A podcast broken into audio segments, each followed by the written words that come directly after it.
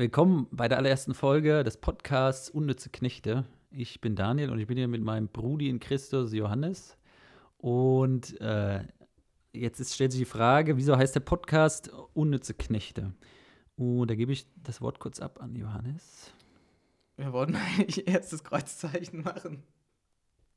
Achso, naja, dann machen wir das Kreuzzeichen im Namen des Vaters und des Sohnes und des Heiligen Geistes. Amen. Amen. Ja, ähm, das äh, Wort kommt aus dem Lukasevangelium, Kapitel 17. Ich lese mal vor. Wer von euch, der einen Knecht als Ackerer oder Hirten hat, sagt zu ihm, wenn er vom Feld heimkommt, komm gleich her und setze dich zu Tisch.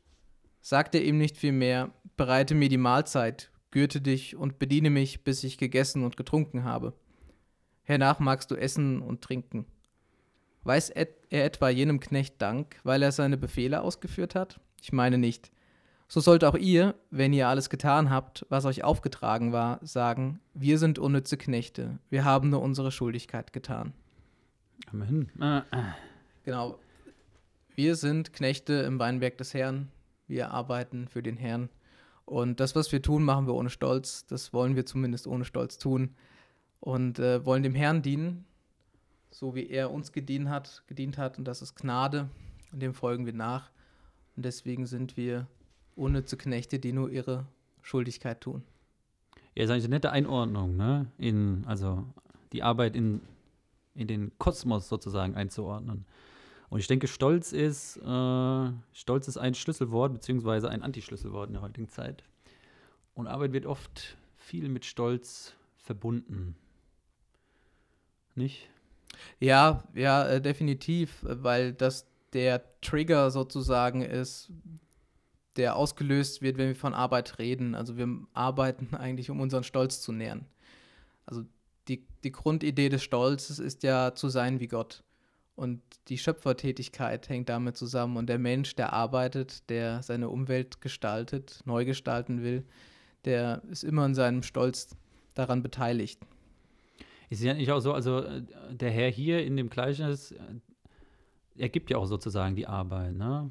Was in der modernen Welt ja vielleicht auch nicht immer ganz so begriffen wird, die, äh, die Dankbarkeit, Arbeit überhaupt zu haben oder äh, von wem die Arbeit letzten Endes die Früchte, der Reichtum halt irgendwie stammt. So, ne? In der heutigen Welt sind wir konfrontiert mit riesigen Optionen, wie wir arbeiten können, wann wir arbeiten können, was wir arbeiten können, wie viel Geld wir bei der Arbeit verdienen können und ist ja mitunter erstmal nur eine Realität auch für reichere Länder und auch ein bisschen halt mit diesem Stolz verknüpft. Ne? Wenn ich eine riesige Auswahl habe und alle Optionen mir offen halten kann, ist ja eigentlich die Antitugend der Stolz und die richtige Tugend wäre ja die Demut. Ja, ich würde sogar erstmal noch einen Schritt weiter gehen. Ne? Also du hast jetzt ähm, gesagt, dass wir so viele Möglichkeiten haben. Eine Möglichkeit hat noch gefehlt, nämlich ob wir überhaupt arbeiten. Hm. Ne, also dieses bedingungslose Grundeinkommen steht ja im Raum und die ganze Frage selbst ähm, wird ja ad absurdum irgendwo dann geführt. Also muss ich arbeiten? Ja, nein, vielleicht. Bitte nur eins ankreuzen. Und hier kommt dann raus nichts.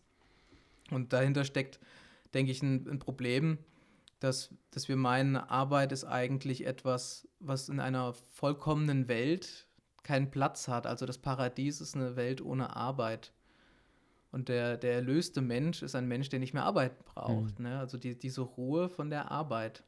Ist natürlich auch ein biblisches Motiv irgendwo. Ne? Gott ruht in der Schöpfung. Und das wird dann eben so gedeutet, gedeutet als Faulenzen. Aber ähm, das ist nicht unbedingt gemeint damit. Gott hat ja auch sechs Tage vorher gearbeitet, ne? Ja, genau, aber Ruhe heißt jetzt nicht, das ist jetzt nicht das Gegenteil von Arbeit, sondern ähm, das ist mh, hm, ja eher was Polares, ne? es ist eine Spannung dazu. Also die, die Erholung, würden wir eher sagen. Also mhm. wer, wer arbeitet, erholt sich, aber Erholung ist jetzt ja nicht Inaktivität. Ja, stimmt, ohne Arbeit macht auch Erholung irgendwann keinen Sinn mehr, ne? Sechs Wochen Schulferien, also nach zwei Wochen waren wir schon so tief erholt, das andere war ja äh, jetzt Zucker sozusagen, ne? Hast dich zu Tode erholt, ja. Aber das kennt bestimmt jeder so. Irgendwann hat man genug Ferien gehabt. Zumindest ist es, ist es bei mir so. Ne? Ja. Hm. Okay, von diesen unnützen Knechten wollen wir jetzt auf das eigentliche Thema, was wir jetzt schon angedeutet haben, auf die Arbeit kommen. Und ich, ich und äh, mein Bruder in Christus, wir haben äh, probiert, die Arbeit in Bereiche einzuteilen oder die Problematik von Arbeit in Bereiche einzuteilen. Und der Plan ist, viele Bereiche in einzelnen Folgen irgendwie abzuhandeln. Und die Beobachtung ist, dass äh, JP2 gesagt hat, Arbeit ist immer aktuell, Arbeit gibt immer wieder neue Fragen. Über das Thema Arbeit kann man nie abgeschlossen sozusagen urteilen oder schreiben, sondern es gibt immer wieder neue Herausforderungen, neue äh, Umwälzungen in der Welt, die das Thema der Arbeit neu in Frage stellen. Und diesem Gedanken wollen wir uns anschließen und mal hier über Arbeit reden. Ne? Ja, genau. Und das haben wir ja, glaube ich, in den letzten Monaten erlebt mit Homeoffice und weiß der Geier, was da gerade alles gelaufen ist mit der Arbeit. Das war alles irgendwie im Fluss und voll von Unsicherheit und es ändert sich was. Lieferkettenprobleme sind gerade wieder Thema. Dank diese Digitalisierung, Industrie 4.0, digitale Revolution das ist ganz viel und wenn wir die letzten Jahrzehnte zurückschauen, hat sich da schon sehr viel getan. Und aus meiner Perspektive haben wir da eigentlich sehr viel Redebedarf über Arbeit. Ja, ganz genau. Dass wir darüber eigentlich nachdenken müssen und jeder Mensch ist davon irgendwie betroffen. Weil jeder Mensch natürlich auch arbeitet, ne, in der Regel. Ja, auf irgendeine Art und Weise arbeitet jeder. Ähm, ob das jetzt eine Erwerbsarbeit ist, ein Beruf, das ist noch eine andere Frage. Aber Arbeit gibt es in jedem Leben. Genau. Ja. Und das Thema ist eigentlich vorhanden, aber es wird eben wenig drüber geredet. Also ein Riesenbedarf eigentlich, aber wenig, ja, was dann doch thematisiert wird. Ich finde es auch interessant, dass wenig geredet wird, weil äh, wenn man sich mit Menschen dann wirklich unterhält, kann auch jeder was halt zu beisteuern, weil es halt wirklich jeden berührt. Also es ist nicht was, was die Leute sich angelesen haben und dann darüber reden, sondern es sind immer Lebenswirklichkeiten, die von der Arbeit berichten können. Und eigentlich äh, so ein wunderbares Ding, über Arbeit mal zu reden. Und deswegen sind wir hier. Genau, und der erste Themenkomplex, den wir arbeiten haben, ist die Körperlichkeit der Arbeit. Oder wie es aus meiner Lebenswirklichkeit momentan ist, die Unkörperlichkeit der Arbeit. Und wir sind der Meinung, die Körperlichkeit ist ein zentraler Aspekt bei der Arbeit. Dass Arbeit äh, einen selbst erfüllt, dass Arbeit einen den Geist erfüllen kann und dass Arbeit auch irgendwie äh, ja, in die richtige Ordnung oder äh, kosmologisch sozusagen richtig eingeordnet wird, die Körperlichkeit. Ja, das, das haben wir, glaube ich, jetzt gerade in dem Lockdown sehr erlebt, dass vieles digitalisiert wurde. Ne? Wir haben diese Zoom-Konferenzen oder WebEx oder weiß der Geier, wie die Dinger heißen. Und das ist alles ähm, nicht mehr greifbar, nicht mehr körperlich da. Man ist nicht mehr in einem Raum zusammen. Diese physische Distanz ist da man sitzt irgendwie alleine vor einem Bildschirm, vor einem Mikrofon, so wie wir jetzt gerade, nur dass wir zu zweit sind. Ja, genau. Ähm, ja, also da hat sich sehr viel äh, gewandelt und die, diese leibliche Dimension ist am Verschwinden aus unserem Leben. Und im Arbeitsbereich macht sich das jetzt sehr deutlich. Also finde ich auch, und mein Verständnis ist wirklich, wenn Außerirdische hier landen würden und sie würden den Bauern auf dem Feld sehen, der seinen äh, Acker bestellt und sie würden jemanden sehen, der daheim die gleiche Zeitspanne vor einem Bildschirm sitzt und die Tastatur und die Maus bedient, wäre es offensichtlich, was, was dieser Außerirdische für als Arbeit bezeichnen würde und was er nicht als Arbeit bezeichnen würde. Und mit Abstand betrachtet ist das irgendwie schon ein bisschen absurd, finde ich. Wie, wo der Trend momentan von Arbeit hingeht. Dass Arbeit wirklich am Schreibtisch, nur am Bildschirm, an der Mattscheibe stattfinden kann. Und um das irgendwie auf einen Punkt zu heben, haben wir das irgendwie als, als Entfremdung von dem, wie Arbeit eigentlich durch den Schöpfer gedacht ist oder wie sich Arbeit auch traditionell entfaltet hat, als Entfremdung äh, ja, von sich selbst, als Entfremdung von Personen und auch als Entfremdung von dem Prinzip, dass Seele und Leib äh, zusammenhängen. Äh, probiert irgendwie einzuordnen. Und vielleicht verlieren wir ein paar Worte über das Thema Seele, Seele und Leib, wie, wie die zusammenhängen. Genau, also wir in der, in der Theologie unterscheidet man eigentlich zwischen drei Ebenen. Das ist nämlich der Leib, das ist der Geist und das ist die Seele. Oft hört man eher so diesen Gegensatz Leib und Geist, Aber das ist äh, unzureichend. Das, das reicht nicht, um einen Menschen zu beschreiben. Denn der Mensch ist wesenhaft Person. Und Person ist etwas anderes als Geist oder als Leib.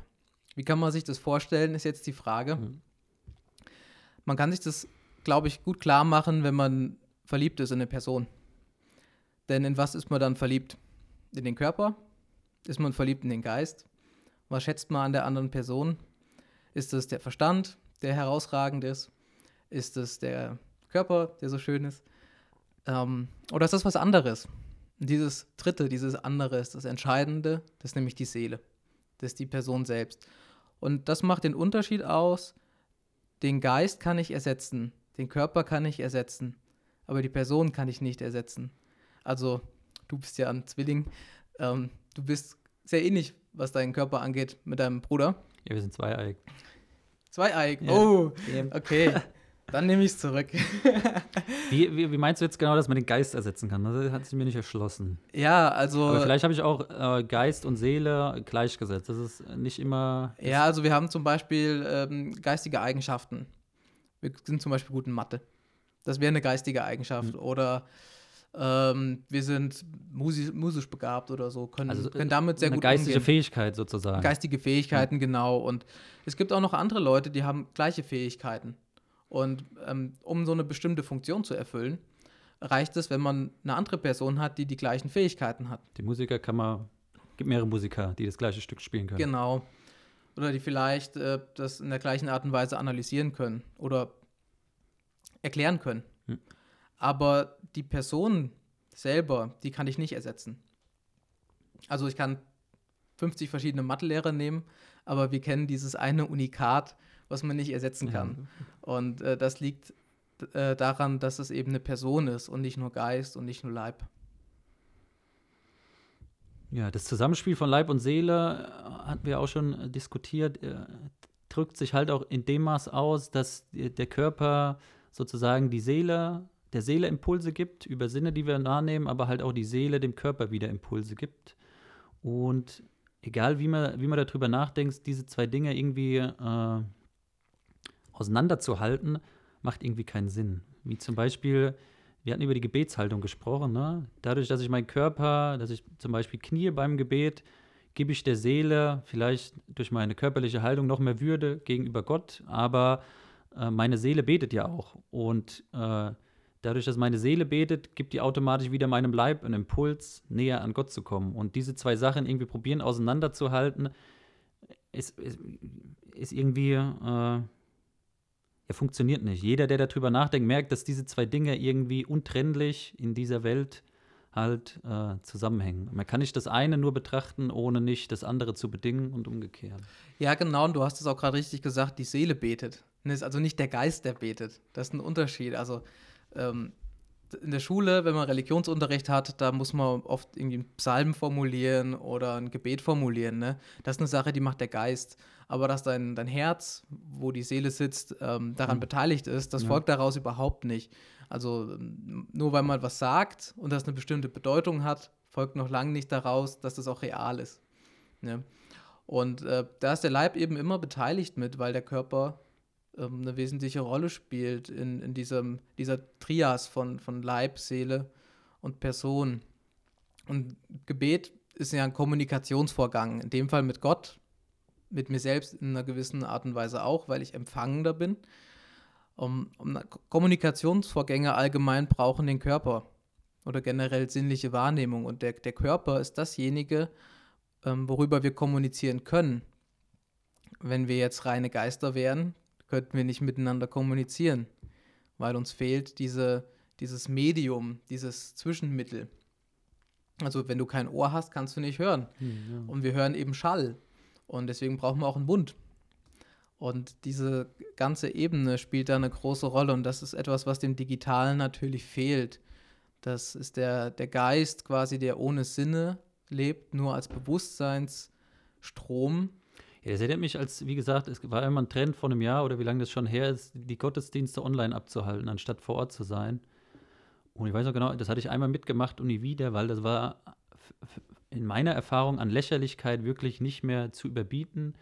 soll ich dann bei der Wandlung vor dem Fernseher knien, hatte ich mich irgendwie gefragt. Also es war, war so, ein sonderbares Spektakel und unter Garantie, wenn wieder die Außerirdischen gelandet wären und mich da gesehen hätten, die hätten sich, also die hätten das für alles gehalten, aber nicht für, für, die, für die Huldigung des lieben ja, Gottes, genau. Und allein der Geruch und die Atmosphäre in der Kirche zu sein, ja. wie gesagt, der, der stellt sich mein Körper schon automatisch fromm ein, weil meine Sinne halt den Geruch und, und diese Atmosphäre wahrnehmen. Und deswegen haben ja die Leute auch Kirchen gebaut und, sa also, und sagen, der liebe Gott wohnt überall, ne? Aber in der Kirche wohnt er halt irgendwie schon besonders gern so, ne? Und es ist nicht nur, dass der liebe Gott in der Kirche zugegen ist, sondern äh, die Kirche ist für mich auch ein sichtbares Ding, was ich mit meinen Sinnen erfahren soll, um den lieben Gott eben näher zu kommen. Ne? Also was anderes, wenn ich in der Straßenbahn bete, als wenn ich in der Kirche bete. Das ist nicht, nicht zufällig, und nicht, äh, nicht ohne Sinn sozusagen so etabliert. Ja, ja das ist ein, ist ein Punkt, ähm, wo wir das Pferd von der falschen Seite her aufzäumen. Also, ähm, es ist in der Bibel ein ganz interessanter Punkt. Der, Gott wohnt ja im Offenbarungszelt. Ne? Die ziehen ja immer mit diesem Zelt umher, mit der Bundeslade. Und ähm, irgendwann wenn König David dann König geworden ist, sagt er, lieber Gott, hier, ich will dir ein Haus bauen. Und Gott sagt, was willst du? Du willst mir ein Haus bauen? Nein, nein, ist umgekehrt, ich baue, dir ein Haus. Weil äh, Gott braucht es nicht. Ne? Gott braucht es nicht, aber wir brauchen ja, das. Genau, ne? Also, dass, dass wir Kirchen haben, das ist was für uns, nicht für Gott. Um, um unseretwillen gibt es das und Gott hat sich um unseretwillen in diese Welt begeben. Gott ist um unseretwillen Fleisch geworden. Ja, deswegen brauchen wir die Zeichen. Also kann es einen Gottesdienst ohne Zeichen geben? Ja, aber das ist halt nicht unser Gottesdienst. Weil unser Gottesdienst diese Sinnenzeichen äh, braucht. Da würde jetzt auch zum Beispiel der Weihrauch dazugehören, ne? die ja, Musik genau. würde dazugehören, äh, festliche Gewänder Gott, Gott ist ja auch schon vollkommen so. Wir sind ja die, die fallen und sündigen und wir brauchen all diese weltlichen Mittel, ja. um, um Gott halt näher zu kommen. Ja. Genauso ist es auch bei der, bei der Buße. Braucht Gott unsere Buße? Nein, überhaupt nicht. Das Opfer Christi ist vollkommen. Aber wir brauchen das Opfer, weil wir sollen verändert werden, nicht Gott. Ja. Also wir haben noch hier das Stichpunkt, Tempel ist, ah nee, unser Körper ist der Tempel des Heiligen Geistes. Und wie gesagt, die Entfremdung durch die Entkörperlichung bei der Arbeit, typisches Büroarbeiten oder so stellen wir uns vor, äh, wird halt auch diesem Tempel des Heiligen Geistes in einer gewissen Weise äh, äh, nicht gerecht. Ne? Weil der, der Tempel, der unser Körper ist, den sollen wir ja selbst so rein und so in Schuss und so gut halten, dass eben auch der Heilige Geist eine würdige Wohnung hat. Ne? Und dadurch, dass wir uns bei der Arbeit entkörperlichen, entfernen wir uns ja sozusagen oder machen die Wohnung für den Heiligen Geist ja auch zunehmend unattraktiver. Ja, gut, das heißt jetzt natürlich nicht, dass das so ein Garagenwagen ist, der Scheckheft gepflegt ist. Äh, das wäre jetzt das auch nicht. Also ähm, man darf sich auch irgendwo Schrammen holen, ne? Das gehört auch dazu. Aber wie du sagst, der, der Leib ist das Heiligtum quasi.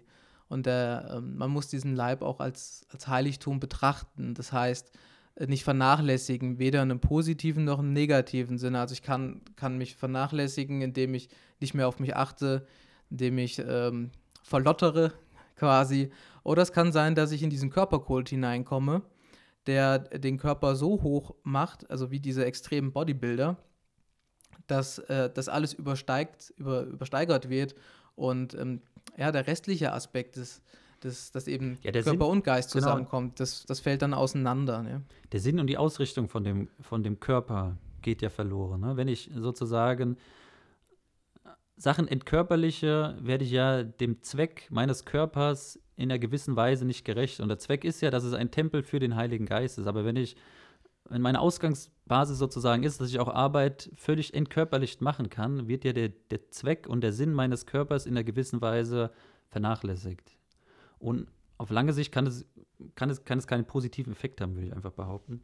Ja. Weil, weil halt der Geist in, in einem Tempel leben will, der genau für seinen Zweck halt gebaut wurde und halt nicht für irgend, irgendeinen anderen Zweck aufrechterhalten wird oder vernachlässigt wird.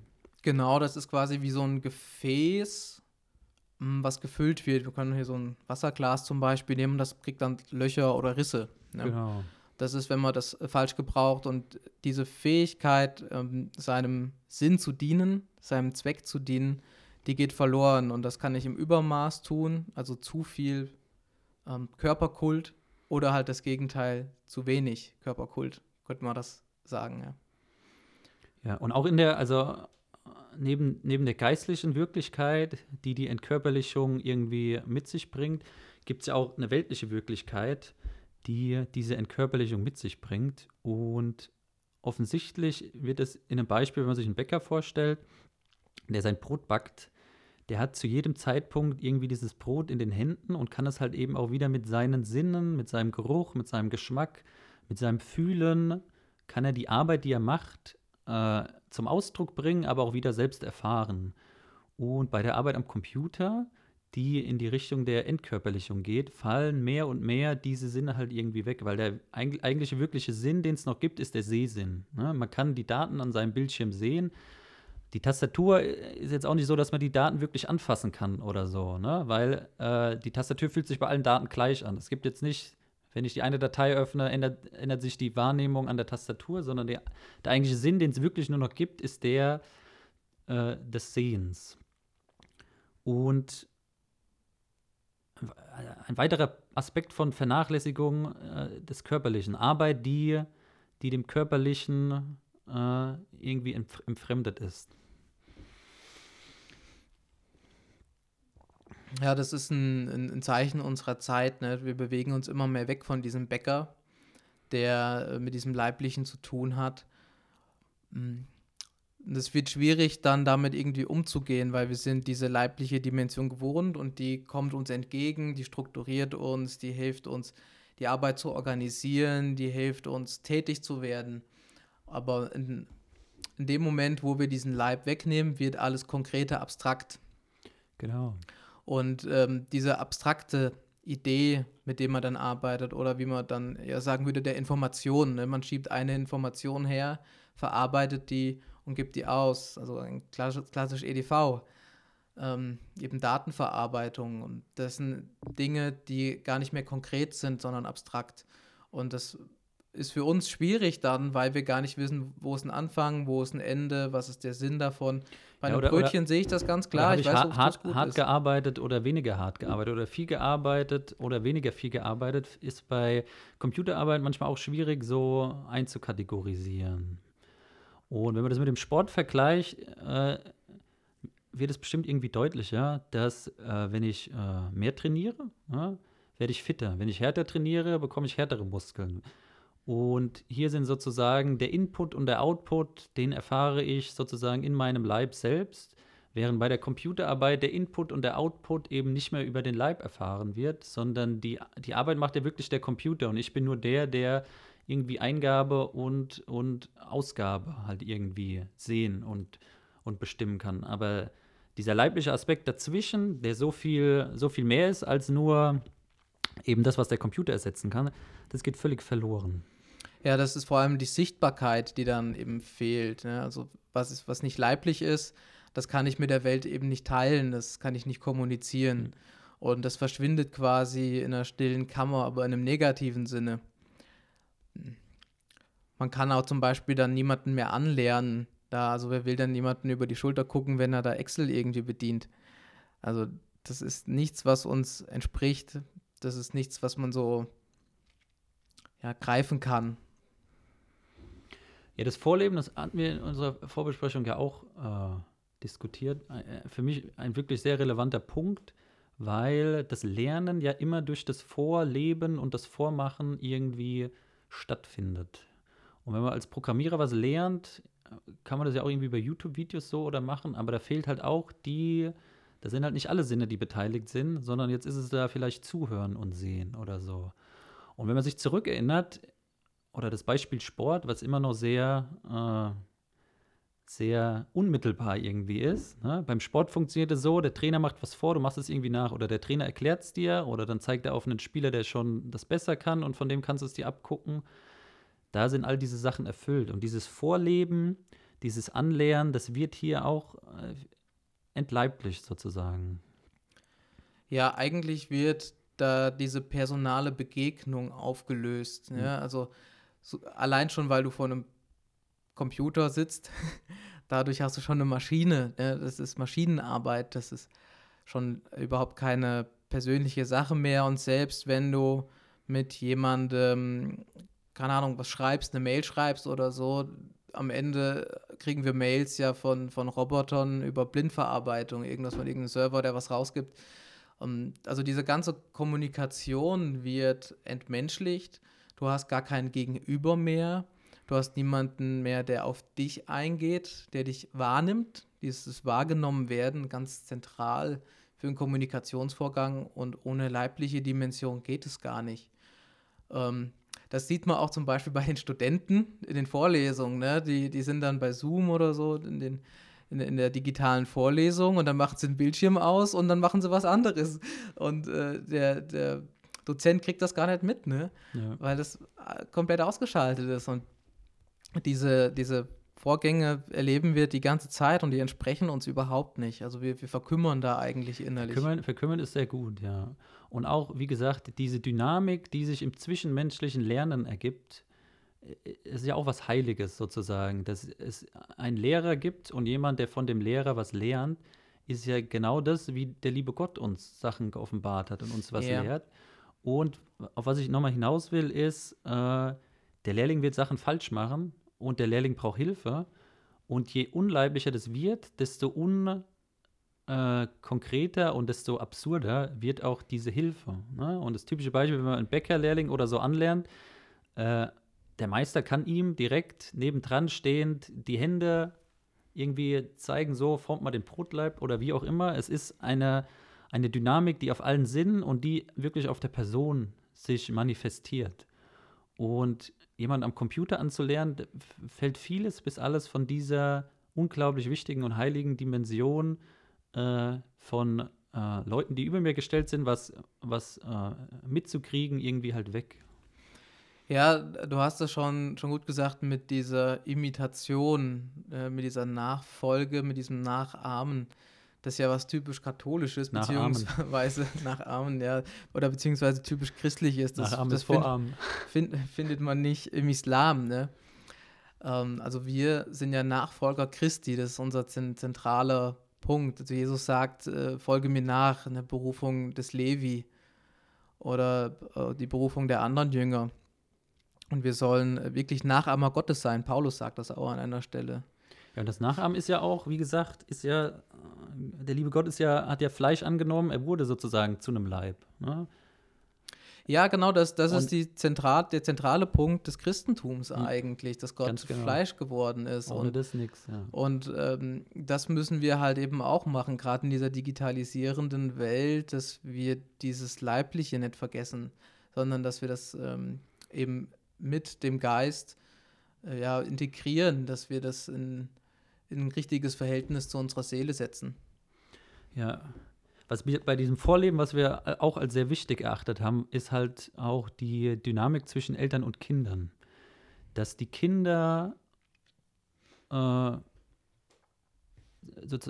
es war noch ein anderer Punkt, die Tugenden, ne, das ist jetzt eigentlich ein guter Übergang, dass die Kinder bei den Eltern die Tugenden, die uns zu Heiligen macht, vorgelebt bekommen.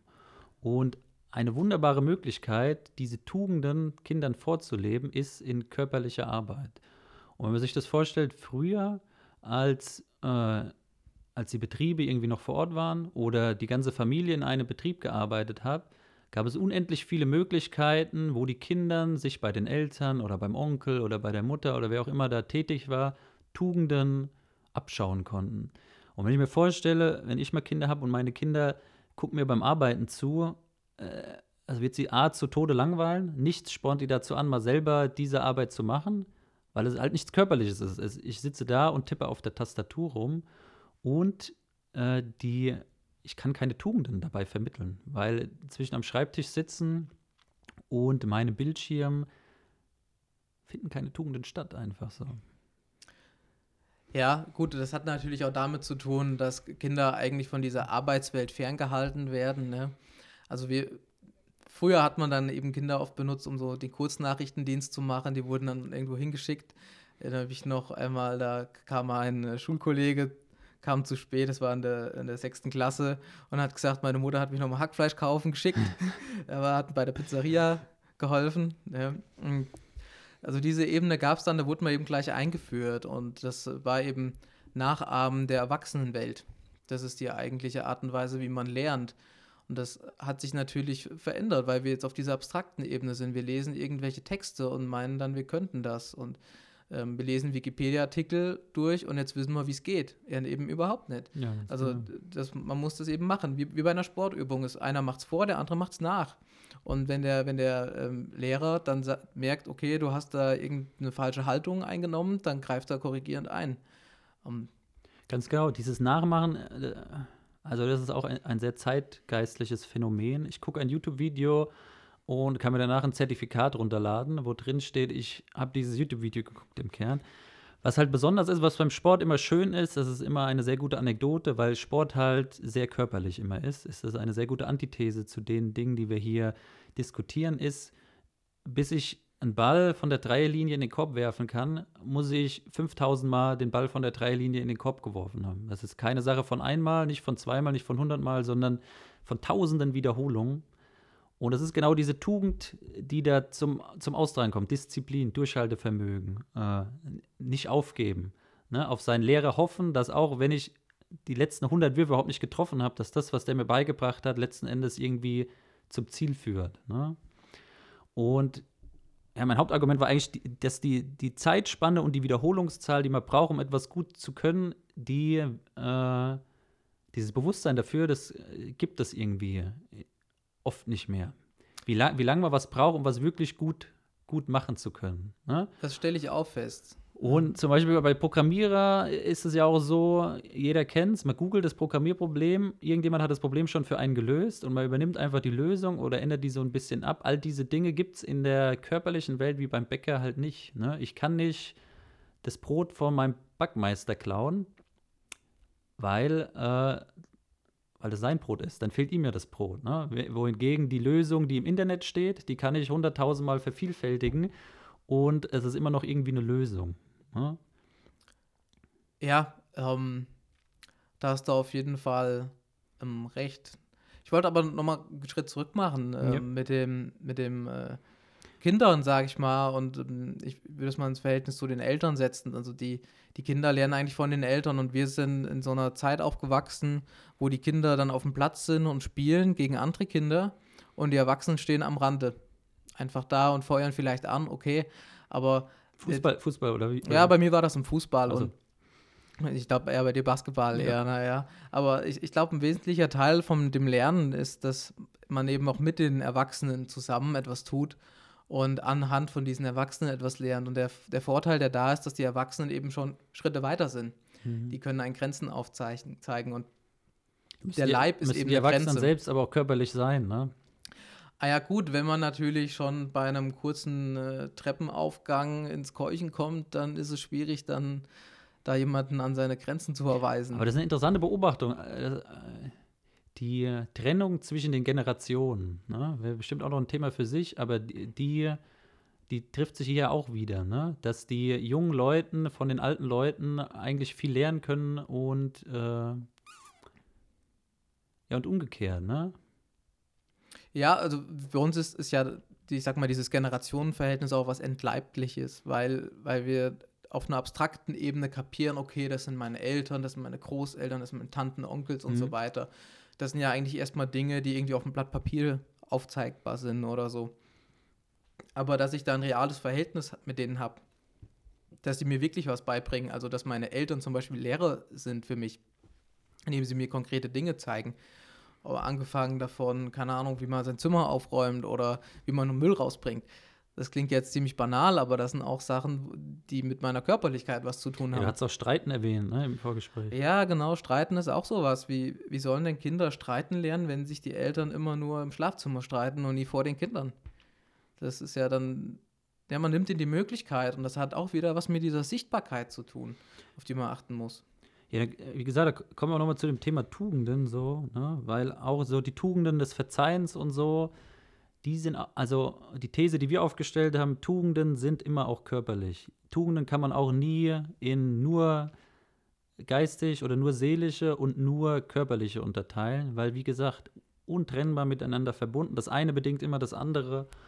Und äh, umgekehrt. Und auch die Tugenden des Verzeihens zum Beispiel, wenn die niemand vorlebt und wenn man das nie gesehen hat, dass auch äh, ja, die Eltern, wenn die Fehler machen, sich entschuldigen und um Verzeihung bitten, äh, wenn es nicht vorgelebt wird, wenn es nicht verleiblicht wird in der Familie, im Beruf, im Leben, wie, wie, soll, wie soll eine ganze Kultur sozusagen diese Tugenden leben können?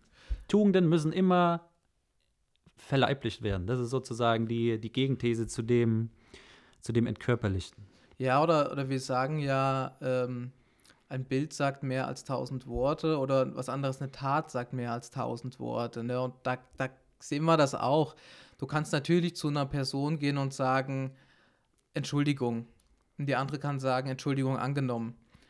Das ist aber nur ein Wort. Und wenn du zum Beispiel dich mit deiner Frau gestritten hast und bringst dir einen Blumenstrauß mit, das hat eine andere Wirkung, als wenn du keinen Blumenstrauß mitbringst. Und da sehen wir auch diese leibliche Dimension wieder und dieses Verhältnis zwischen dem, was ich sage, ob das wirklich was Reales ist oder nur was Gedachtes, nur was Geistiges, das erkennen wir vor allem an dieser leiblichen Dimension. Ganz genau, ja. Deswegen sind zum Beispiel auch Umarmungen wichtig. Also, ähm, oder dieser Fall wäre zum Beispiel, man ist gestorben und man will dem sagen, hey, ich traue mit dir. Ich äh, verstehe dein Leid und ähm, ich möchte dir das zeigen und dich trösten. Ja, dann reicht es nicht, wenn man das nur jemandem sagt. Reicht nicht, wenn man eine WhatsApp schreibt. Reicht mir nicht, wenn man WhatsApp schreibt, genau, das ist auch sowas. Ne? Also die Wertschätzung, die drückt sich eben auch leiblich aus. Und wenn ich jetzt jemanden anrufe, ist das was anderes, als ich, wenn ich WhatsApp mache. Oder wenn ich äh, mich persönlich mit jemandem treffe. Das macht ja. immer einen riesen Unterschied aus. Ja, ich rufe immer an zum Geburtstag. Das hatte ich mir vor, vor ein paar Jahren mal vorgenommen und zum Geburtstag keine WhatsApps mehr, einfach nur anrufen. Oder halt hingehen, wenn es möglich ist. Aber wie gesagt, manchmal äh, wohnt man ja weit aus dem Weg. Ja, okay. Die, also die Antitugenden des Unkörperlichen ist ja auch die Generation Twitter, WhatsApp, ist ja ad extremum oder ad absurdum irgendwie zu, geführt. Ne? Die die Austragung von Konflikten, die Austragung von meinem ganzen Leben im, im Digitalen irgendwie in, in WhatsApp-Gruppen oder so. Ja, ich würde sagen, das ist halt so eine Pseudorealität oder eine, eine Scheintugend oder also E-Sport zum Beispiel würde ich hier als Scheintugend äh, bezeichnen. Das mag jetzt vielleicht manche Leute nicht so glücklich machen, wenn man das so sieht, aber ähm, ich spiele Klavier und ich weiß, wie viele Stunden ich gebraucht habe, um Klavier einigermaßen erfolgreich zu sein und um dann irgendwo hoch anzukommen vom Level her, bis man Beethoven spielen kann oder sowas. Das sind Tausende von Stunden und beim E-Sport ist das halt was völlig anderes. Das ist überhaupt nicht auf diesem, auf diesem Niveau, auf diesem Level und das Klavier, das hat mich ja auch meiner Persönlichkeit stark reifen lassen. Jetzt E-Sport nochmal zum Kontext, das hatten wir nämlich auch im mhm. Vorgespräch besprochen. Ich habe nämlich einen Freund, der wollte professioneller E-Sport, E-Sportler werden, Pro-Gamer. Ja. Und ich habe mir probiert einzureden, dass E-Sport absolut in keiner Weise irgendein mhm. Skill darstellt, der, der es erstrebenswert ist, der es äh, wert ist, ihn zu perfektionieren. Und wie gesagt, ihm war es relativ schwierig klarzumachen, dass der eigentliche Skill wenn ich jetzt FIFA, FIFA zum Beispiel nehme, Fußballspielen ein Skill ist. Weil Fußballspielen mhm. hat diese leibliche und sinnliche Komponente. Ich muss aufstehen, ich muss trainieren, ich muss hart trainieren, ich werde zig Niederlagen haben, mhm. ich werde es vielleicht nicht schaffen.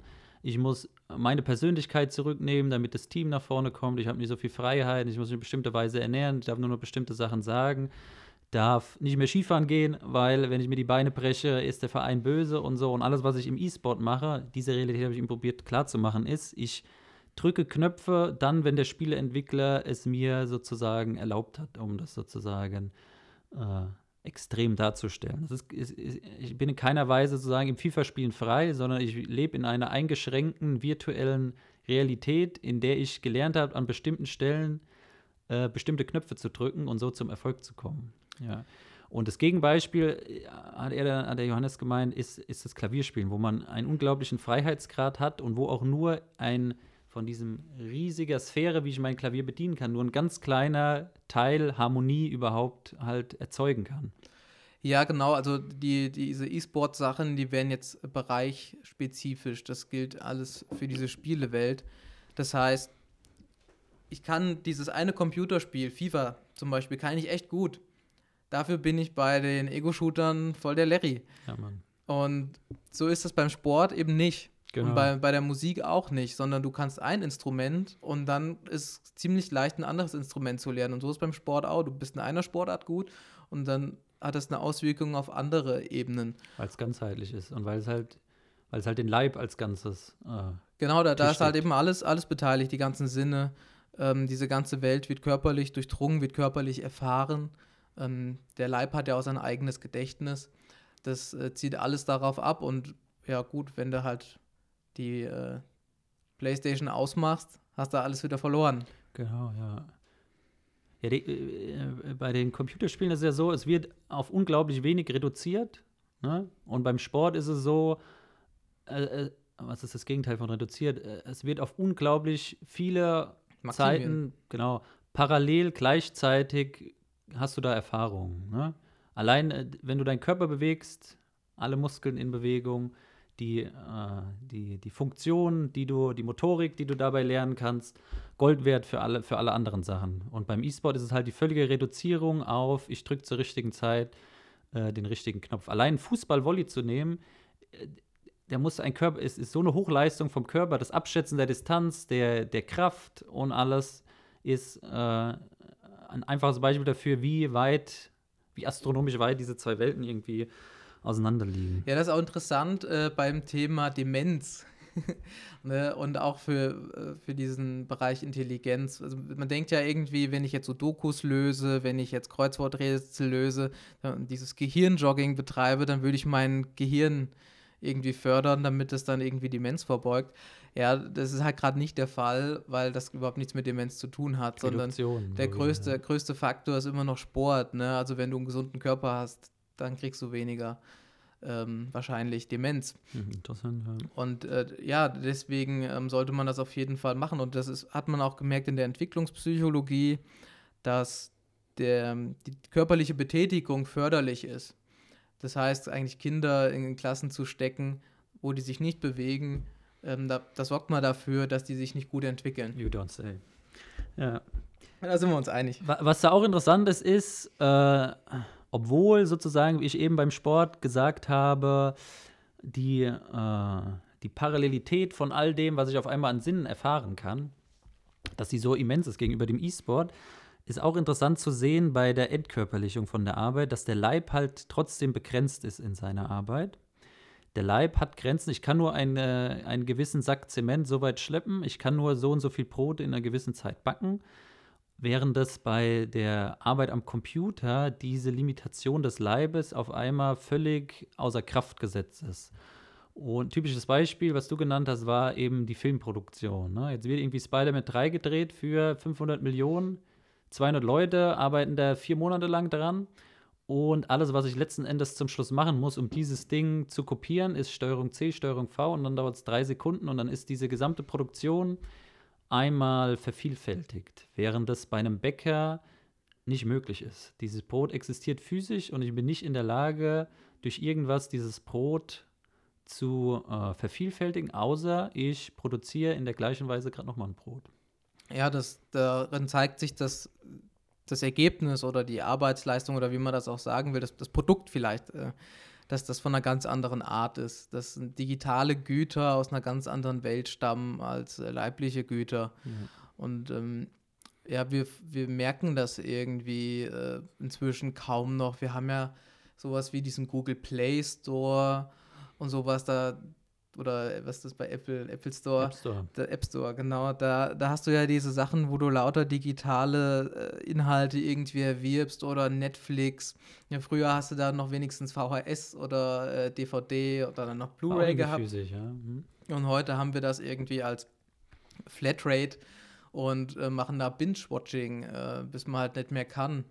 Ähm, das ist ein ganz anderer Umgang von, von Gütern und widerspricht irgendwo auch unserer Erfahrung. Also die, die Ökonomie sagt ja, dass es um knappe Güter geht. Und wir versuchen mit knappen Gütern umzugehen und diese digitalen Güter sind äh, nicht in diesem Sinne knapp. Ganz genau, ja. Und äh, das hat was mit dem Wert zu tun. Also der Wert hängt eben auch davon ab, ob ich etwas leicht erwerben kann oder nicht äh, leicht erwerben kann. Und je rarer etwas ist, desto wertvoller ist. Also ich denke zum Beispiel an dieses Gleichnis von der äh, Perle, dem Kaufmann, der sein ganzes Vermögen ähm, ja, verscherbeln muss, um diese eine Perle zu kaufen. Ja, das zeugt davon, dass das Wertvollste von mir den höchsten Einsatz fordert. Und in dem Moment, wo ich halt keinen Einsatz brauche, um das zu erwerben, kann es auch nicht wirklich wertvoll sein. Ja. Ja, das ist das, was wir am Anfang auch besprochen haben. Ne? Das, was ich reingebe, muss auch in irgendeiner Weise hinten beim Output äh, was bewirken. Sonst wird man bestimmt irgendwie durchdrehen oder sonst wird keiner freiwillig so viel Mühe in irgendwas reinstecken, wenn der Output nicht in irgendeinem Verhältnis dazu mitskalieren würde. Also meine Sorge ist jetzt in, in, in dem Fall, dass wir mit unserem digitalen Leben nicht richtig umgehen können. So. Also, ja, also wir haben hier WhatsApp und, und, und solche Sachen. Ne? Unsere Kommunikation wird darüber abgewickelt, aber wenn wir einen konkreten Menschen vor uns haben, gehen wir mit dem anders um. Mhm. Ne? Oder ich meine, wenn man heiraten will, dann äh, muss man sich anstrengen. Ja? Wenn, wenn man eine Frau lieben will, muss man sich anstrengen. Und das ist nicht irgendwie so mit Copy-Paste getan. Ne? Und ähm, ich weiß nicht, an Silvester gab es das so, dieses, ihr seid äh, die besten Freunde, die, die ich äh, jemals hatte, euer, eure Gabi, zwölf Jahre, ähm, wünscht euch ein neues äh, Jahr 2012. Irgendwas, also dass man so, so, so einen Standardtext hat, der. Ihr seid die beste. Volleyballmannschaft. Genau. Und, und das ist, das ist totaler Käse. Also äh, die, dieser Umgang. Muss ich auch jedes Mal drüber laden, das ist eigentlich eine gute Nachricht, ja. Mhm. Ja, also die, diese Mühe ist ganz, ganz relevant. Mühe, Mühe ist gut formuliert, genau, Mühe. Mühe und Wertschätzung. Da hat man ja früher eigentlich beigebracht bekommen. Und ne? wenn sich jemand Mühe gegeben hat, ist immer was Besonderes. Und das ist ja auch die Definition von Arbeit eigentlich, zumindest biblisch. Also Mühe. Sich, sich anstrengen. Ja. Interessant, okay. Ja, habe ich noch aufgeschrieben, vielleicht wollen wir das noch irgendwie kurz bei den Tugenden, dass die Tugenden immer auch mit dem Leib zu tun haben, ist auch, dass viele Sünden eben über den Leib in uns, zu uns kommen. So. Und ja. dass der Kampf gegen das Fleisch, gegen die Sinne und letzten Endes auch gegen die, äh, gegen die Sünde auch immer ein Kampf gegen das Leibliche ist. Und sozusagen dieses Leibliche jetzt hier nicht so außer Acht zu lassen, sondern hier würde ich eher sagen, ist der Zeitgeist dem Leiblichen völligen Lauf zu lassen, was ja auch eine Antitugend ist, aber halt jetzt äh, äh, in einer gewissen Weise schon eine Entkörperlichung ist, aber hier vielleicht eine Entkörperlichung in dem Sinn zu viel, zu viel dem, dem Leib Platz gegeben, ist auch ein Riesenproblem, weil es wieder die Ausrichtung und den Sinn des Leibes im Zusammenhang äh, mit der Seele falsch einordnet.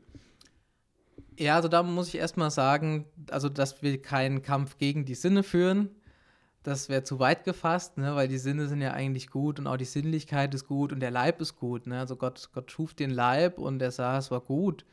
Ne? Also der Leib ist ja was Positives und äh, die maximale Wertschätzung kommt daher, dass, dass ja Gott selbst ähm, sich einen, einen Leib erschaffen hat durch Maria und äh, ja, Mensch geworden ist. Und das ist eben ein richtiger Mensch mit Leib und deswegen ist der Leib erstmal per se gut. Natürlich müssen wir trotzdem irgendwo gegen dieses Fleisch ankämpfen. Das meint jetzt aber nicht gegen den Leib an und für sich, sondern gegen den falschen Gebrauch hm. des Leibes. Und äh, was bedeutet das eigentlich? Dass der Leib sich selbst zum Herren macht. Also wir sprechen ja auch dann von der, von der Knechtschaft, von der ähm, unter die Sünde fallen, wie Paulus das, das sagt. Wir sind Sklaven des Fleisches Sklaven oder, des Fleisches gut, oder ja. Sklaven des Geistes. Ne? Und ähm, es ist nicht so, dass, dass der Leib eben abgewertet wird, aber er ist nur in Bezug zum Geist das, was er eigentlich sein sollte. Ganz genau. Und auch nur in Bezug zum Geist kann er uns ja auch in den Himmel führen. Ne? Wenn, wir, wenn der Geist nicht über dem Körper stehen würde, wäre es schlecht mit unserem Weg in den Himmel, oder? Ja, genau. Also die, diese Beziehung muss äh, richtig sein und der, der Leib ist kein Selbstzweck, sozusagen, ist kein Selbstzweck. Ein Beispiel wäre jetzt, ähm, dass man sich auf so materielle Sachen fokussiert, zum Beispiel auf Nahrung. Sagen wir mal so. Mh, Futter. Futter, genau. Es gab mal von ich glaube, Ribéry war das, der in Dubai war mit diesem Ribeye oder was das war, was so ein Gold, Blattgold drauf hatte. Und äh, ich weiß nicht, ob man halt für sowas essen sollte oder wofür so man sowas braucht. Ähm, in dem Moment hat sich der Magen absolut gesetzt. Ja, ne? also das ist, der, der ist so sein, sein Selbstzweck geworden und, und darum geht es halt überhaupt nicht bei dieser Leiblichkeit. Und das ist, glaube ich, dieses Wesen, dass, dass, der, dass der Leib sich zu diesem Endpunkt erhebt hm. und den Geist eigentlich knechtet. Also ja, man muss beides so sehen. Also wenn der Leib her ist, dann ist der Geist Knecht. Wenn der Geist her ist, ist der Leib Knecht. Und für uns ist das oft irgendwie so Sklavenarbeit, aber wir würden eher sagen Dienst, der Leib dient. Und ähm, dass wir den in richtigen Dienst nehmen. Darum geht es. Und das, das, das, Fleisch begehrt auf. Das ist äh, mhm. auch biblisch. Das, das, Fleisch begehrt auf. Und das müssen wir dann durch den Geist äh, ordnen. Das ist auch ganz wichtig im geistlichen Leben, dass wir nämlich nicht Fleisch durch Fleisch ersetzen. Das klingt jetzt ein bisschen, ein bisschen komisch, ja, aber äh, man neigt dann äh, dazu, ein Laster, was man bekämpft, durch ein anderes Laster dann zu ersetzen, eben weil man diese, diesem eigentlichen Kampf ausgeht. Von einem Rausch in den anderen. Genau, von einem Rausch in den anderen ja, habe mit dem Rauchen aufgehört, aber dann eben angefangen äh, zu trinken oder so. zu trinken, der Klassiker. Ich finde das Wort Sinnlichkeit, das wird so selten, oder in, in, meinem Leben wurde es immer bisher so selten gebraucht. Sinnlichkeit, finde ich, spiegelt diese Dynamik immer gut ab. Ne? Hm. Sich der Sinnlichkeit irgendwie hinzugeben. Ne? Ist ja was typisch Deutsches. Ne? Also wir sind ja so nüchtern, rationale Typen die äh, am liebsten vor, keine Ahnung, so einem Ausdruck von einem CAD-Programm sitzen dass wir da eine Maschine vor uns haben, die wir komplett verstehen, die wir komplett beherrschen. Und ähm, diese Sinnlichkeit hat ja immer so was Überschwängliches. Eben, wir würden sagen, die ist überfließend oder überschießend. Also, dass wir mit den Sinnen aufnehmen, ist immer intensiv. Das ist, die, die Nüchternheit ist das Gegenteil davon. Okay, jetzt haben wir hier noch ein paar Schmankerl uns aufgeschrieben. Ich weiß gar nicht mehr, wie wir die einordnen. Und zwar, hier ist noch ein Beispiel, bei der Körperlichkeit ist die Gemeinschaft. Hier haben wir jetzt sehr viel sozusagen über, das, über die einzelne Person, über das Individuum sozusagen der Entkörperlichung gesprochen. Aber Entkörperlichung ist ja nicht nur, dass ich äh, mein Leib in einer gewissen Weise vernachlässige oder ich mich von dem Zweck entfremde, sondern es gibt ja auch noch die Leiblichkeit in der Gemeinschaft. Ne? Und äh, um das irgendwie ins Rollen zu bringen, haben wir uns aufgeschrieben, ein typisches Ding, was es heute auch nicht mehr gibt, waren LAN-Partys. Da kamen wir irgendwie mit E-Sports drauf. Und bei LAN-Partys ist es, also es war jetzt nicht so, dass Computerspielen per se erstmal schlecht ist, aber dieses, äh, ja, wie war das? Wir haben irgendwie so den Bogen geschlagen. Heute spielst du Computer, du sitzt allein vor deinem Rechner oder bequem auf deiner Couch, hast ein Headset auf und unterhältst dich und wenn du das ausschaltest, bist du wieder allein so. Und eigentlich bist du von außen betrachtet die ganze Zeit allein gewesen, weil es halt die, Leiblichkeit gefehlt hat. Du warst zwar sozusagen in dieser virtuellen Welt, warst du unter anderem, aber du bist eben nicht als Person unter anderem gewesen, weil die, die äh, Gemeinschaft eben nicht sich auch leiblich manifestiert hat, sondern eben nur in dieser virtuellen Welt. Und früher, wenn du Nintendo 64 gespielt hast und du einen Multiplayer gemacht hast, dann war das immer was Leibliches, weil um zusammen Nintendo zu spielen, musstest du vor Ort sein und alle vier Controller eingesteckt haben. Und wenn du Mario Party gespielt hast, war das eigentlich genau das gleiche, wie wenn du heute Mario Party spielst, nur dass es halt was Leibliches war. Und so war das auch bei diesen LAN-Partys. Die waren äh, was Leibliches, was sich leiblich manifestiert hat. Und der, die, das, das Anti-Pattern sozusagen wie heute Computer gespielt werden, ist halt dieses, diese Reduktion auf das Spielerlebnis selbst. Dass es einfach nur darum ging, dieses Spielerlebnis auf Extreme zu führen. Aber das Schöne früher beim Computerspielen war halt nicht nur das Spielerlebnis, sondern alles, was drumherum bei einer LAN-Party an äh, moralischen oder unmoralischen Dingen noch so stattgefunden hat. Ah ja. Und das ist ein typisches Zeichen von dem Zeitgeist, wie, wie die Entleiblichung eben auch aus der Gemeinschaft auf dieses Funktionale oder auf diesen einzelnen Aspekt eben reduziert wird und außer Acht gelassen wird, wie mannigfältig die sinnlichen Erfahrungen sind, die man eben äh, gemacht hat, wenn man das Gleiche in der Gemeinschaft tun würde. Ja, genau. Also die, die Gemeinschaftserfahrung hat viel mit der Leiblichkeit zu tun, weil der Mensch eben durch seinen Leib konkret wird. Also ich kann den erst als eigene Persönlichkeit wahrnehmen mit seiner Leiblichkeit. Sonst bleibt er eben abstrakte Idee, sonst bleibt er quasi so eine Art. Gesehen und gefühlt habe. Ja, oder so eine Art NPC ist das, ne? Oder ähm, Quantenphysik hat es mich jetzt dran erinnert. Gibt es den Menschen äh, wirklich? Es gibt ihn erst, wenn ich ihn gesehen und, und ah, ja, angefasst habe. Ne? Ja, okay, aber da wollen wir jetzt nicht in die Quantenphysik hineingehen. Ähm, bleib mal lieber bei LAN-Partys. ähm, ja, wir, wir, wir brauchen dieses äh, Gegenüber, das wir sehen. Und dieser Funktionalismus ist eigentlich ähm, auf der Kehrseite die Entpersonalisierung. Ne? Es gibt in der Entwicklung eigentlich das, dass Kinder sich erstmal für das Spiel interessieren. Und wenn die älter werden, ist das Spiel nicht mehr Selbstzweck, sondern ist nur noch Mittel, um Freunde kennenzulernen. Also der Freund ist das Ziel beim Spielen, wenn die Kinder älter mhm. werden. Und vorher war das Spiel selbst das Ziel und der Freund war das Mittel.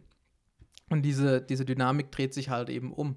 In dem Moment, wo wir äh, Computerspiele spielen, wo es eigentlich nur noch um dieses Spiel selbst geht und nicht mehr um den anderen, mit dem ich spiele, dann zerstöre ich diese ganze Interaktion. Ich zerstöre eigentlich die Gemeinschaft und der andere ist dann plötzlich nicht mehr ein Mitspieler, sondern ein Konkurrent oder ein Wettbewerber. Ja, und er ist austauschbar. Das haben wir am Anfang schon besprochen. Ja, ob, ich, ob, ob genau. ich mit dem einen spiele oder mit dem anderen, ist völlig egal. Es sind ja alles eh nur mhm. gesichtslose Wesen sozusagen. Ne? Ja, genau, das Gesicht ist da auch äh, sehr entscheidend, weil das Gesicht eben die Persönlichkeit ausdrückt. Wir erkennen Menschen anhand ihres äh, Gesichts und an ihrer Stimme natürlich auch, aber jetzt an dem, der Hand zum Beispiel nicht. Ne? Mhm. Und deswegen ist dieses Sehen und gesehen werden, dieses Wahrnehmen wieder ähm, äußerst relevant. Ja.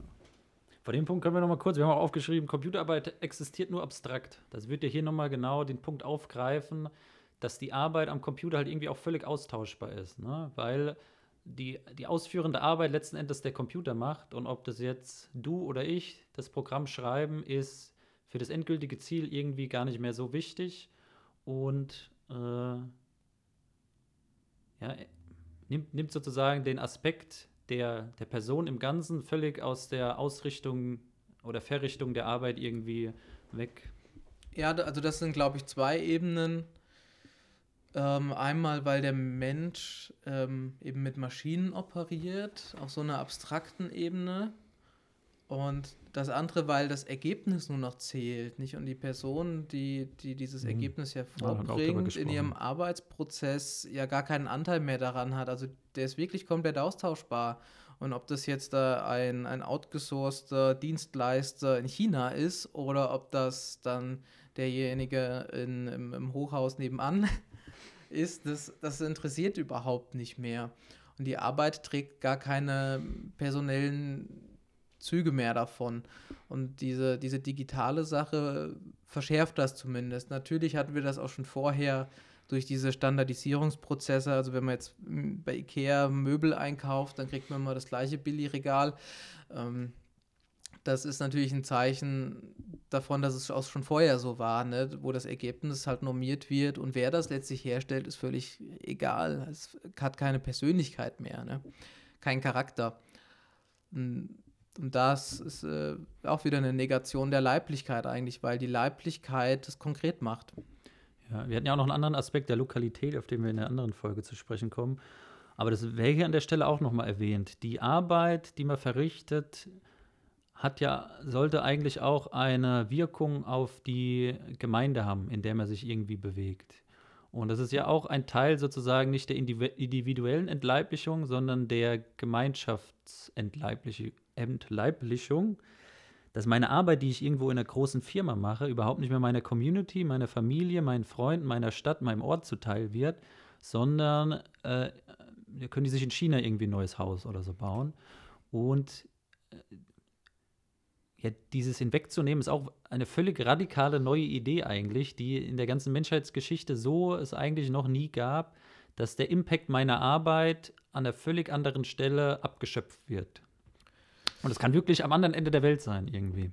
Ja, und das ist in dieser ganzen Wirtschaftstheorie halt überhaupt nicht äh, mit drin. Also du hast dann ein, ein, ein, ja, du hast dann vielleicht Geld bekommen, aber das, was eigentlich hinter dem Geld steht, das repräsentiert ja gar nichts mehr. Das genau. ist eben völlig weit anders, woanders. Und das sind zwei Ebenen. Du hast ja gerade hauptsächlich die soziale Ebene genannt, eben was die Leute betrifft. Aber Arbeit bedeutet ja auch, dass man seine Umwelt umgestaltet, wirklich in einem physischen Sinne. Ne? Also der Dachdecker, der da ein neues Dach macht, der hat wirklich was an dieser Welt verändert. Genau. Und das ist eben sichtbar und ähm, damit kann jeder irgendwie ähm, ja, relaten, da, da hat man eine Beziehung dazu. Man kann das halt wieder mit seinen Sinnen äh, erfassen. Ja, genau, und da, da, bilden sich auch dauerhafte Beziehungen. Also wenn es dann um Reparatur geht, dann weiß man, wo ich, wo ich hingehe. In dem Moment, wo ich aber diese äh, Dimension kaputt mache, eben diese personale Dimension, die mit dem Leiblichen zusammenhängt, dann habe ich irgendeinen Dienstleister, der aus irgendwo hinter Tupfingen kommt. Der noch einen Dienstleister hat. Und der noch einen, einen Subunternehmer hat, ja. genau, und der schickt dann irgendwann äh, jemanden, der irgendwann mal irgendwas macht. und dann ähm, kann man den auch gar nicht mehr wirklich verantwortlich äh, ah, halten. sehr guter Punkt, genau.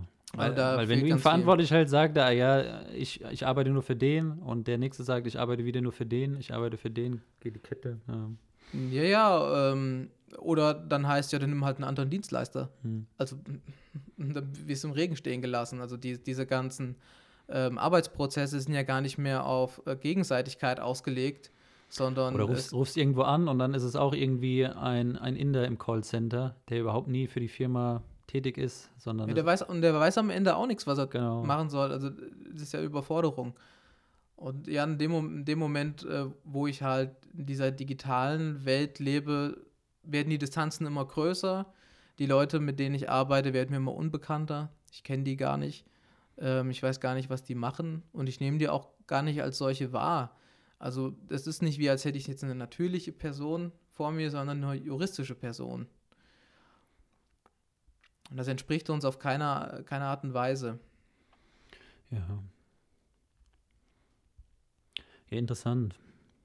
Also das was, was wir zum Thema Körperlichkeiten äh, uns erarbeitet haben. Und äh, unsere Idee ist, dass wir nicht nur die Probleme diskutieren, äh, sondern dass wir auch Lösungen präsentieren. Und das Thema der Körperlichkeit, äh, da Lösungen zu bieten, ist mitunter relativ schwierig. In meiner Lebenswirklichkeit bin ich ja Programmierer und die Arbeit des Programmierens jetzt sozusagen in das Körperliche zu heben, ist bis zu einem gewissen Grad einfach überhaupt gar nicht möglich, weil äh, egal wie ich es drehe und wende, am Ende vom Tag verdiene ich meine Brötchen damit, indem ich meine Finger über eine, weiß ich, 48 Zeichen große Tastatur hin und her slide.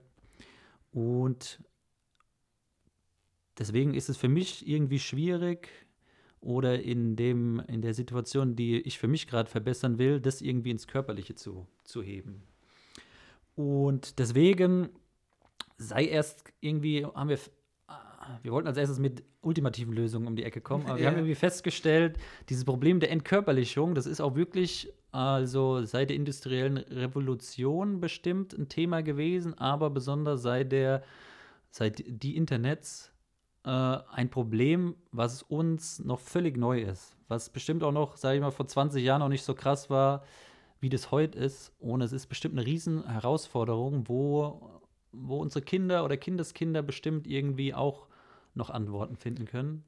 Und wir stehen hier wirklich vor einem Problem, was uns wirklich neu ist, oder wie siehst du das? Ja, also ich, ich denke, das kann man an diesem Beispiel LAN-Party nochmal deutlich sehen.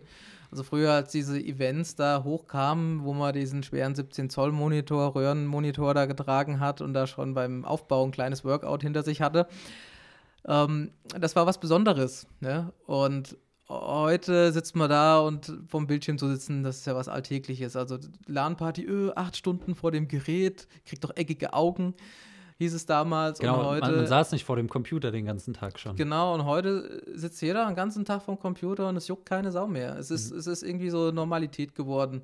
Und wir merken irgendwie, dass das uns gar nicht entspricht. Also und wenn wir, du nicht vom Computer hockst, hockst du vom Fernseher oder vom Handy. Ja, genau. Also wir haben diese, diese Endgeräte, die uns immer digital vernetzen und wir haben die eingebunden in unsere Lebensabläufe und wir wissen teilweise gar nicht mehr, wie wir die anders lösen sollten. Also, also Gruppenkommunikation, das läuft eben über solche Sachen. Und in dem Moment, wo, da, wo man aus so einer Gruppe austritt, dann ist man halt auch wirklich raus. Ne? Du, du, hast dich da selbst rausgenommen. Also ja, interessant, an der Stelle fällt mir auch immer ein, äh, Verabredung. Früher hat man sich entweder in der Schule verabredet und wenn man sich um Viertel vor drei verabredet hat, also um Viertel vor drei an der Tür geklingelt und dann war der Kumpel da. Ne? Oder du hast nochmal angerufen bei den Eltern, ist, ist Dingsbums hier, ist der Robin da, ich wollte mit dem spielen. Mhm. Und heute hältst du dir alle Optionen offen und fünf Minuten bevor das Ding losgeht, sagen zwei Leute ab so. Ne? Da fehlt auch die völlige, die, äh, die Referenz zu dem, was es, was es eigentlich ursprünglich mal war, Kommunikation. Gut, da würde ich jetzt natürlich sagen, äh, das sind zwei Dinge, die man trennen muss. Ne? Das eine ist das Mittel und das andere ist dann irgendwie, was Leute halt machen. Ne? Also es gibt auch Leute, die halten sich an ihre Absprachen und sind pünktlich.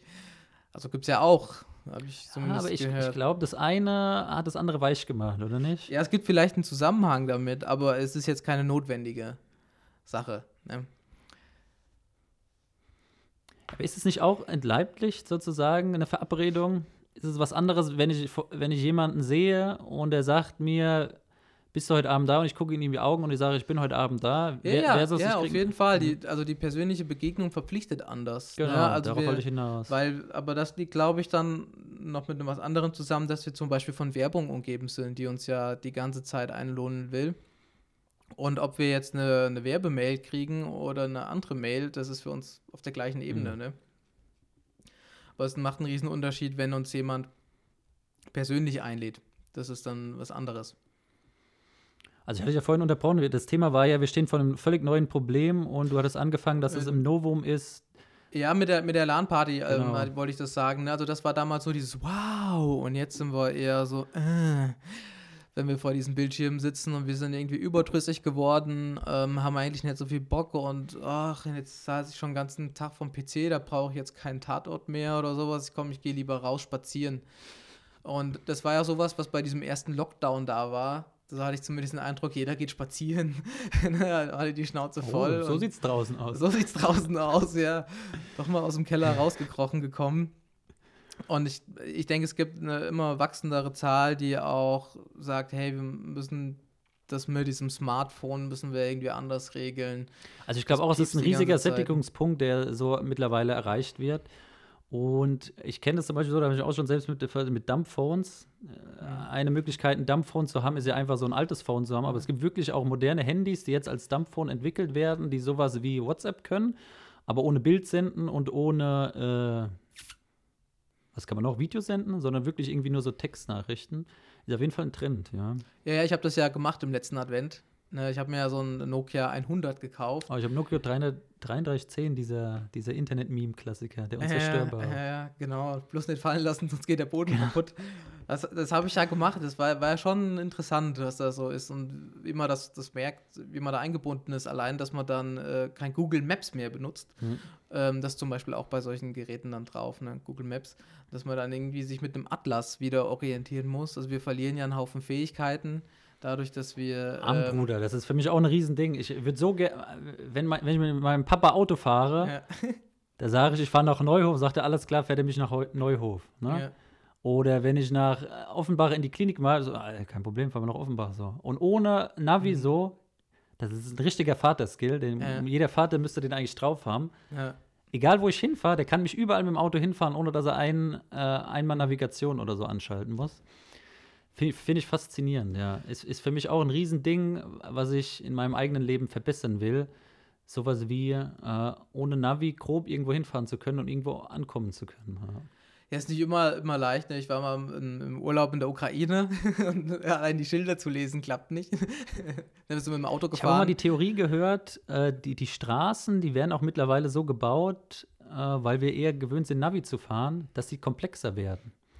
Weil äh, Google Maps ist ja wirklich mit Abstand das beste Navi-Ding, was ich verwendet habe, gerade wenn man Autobahnabfahrten hat, die bei der Abfahrt noch mehrspurig sind, so voll verwirrend. Und manchmal habe ich mich gefragt, welcher Depp baut denn so kompliziert Straßen? Du kannst auch einfach zwei Ausfahrten irgendwie 100 Meter auseinander machen und zwei Schilder präsentieren. Aber dann gibt es ja irgendwie so zwei Schilder mit 50 Ortschaften drauf. Und dann musst du irgendwie abfahren und dann in der Abfahrt nochmal abfahren. Und ich habe schon die Theorie gehört, also wenn wir alle nur mit Navi fahren würden, könnten die Straßen ja auch um beliebig komplexer werden, ohne dass wir damit so Probleme hätten, weil wir ja eh immer nach Navi fahren. Na ja, gut, das wäre halt in dem Moment, wo äh, das Navi versagt, der, der Gau, ne? Dann genau. bist du halt verloren in der Pampa, ne? Also kommst ja gar nicht mehr zurecht.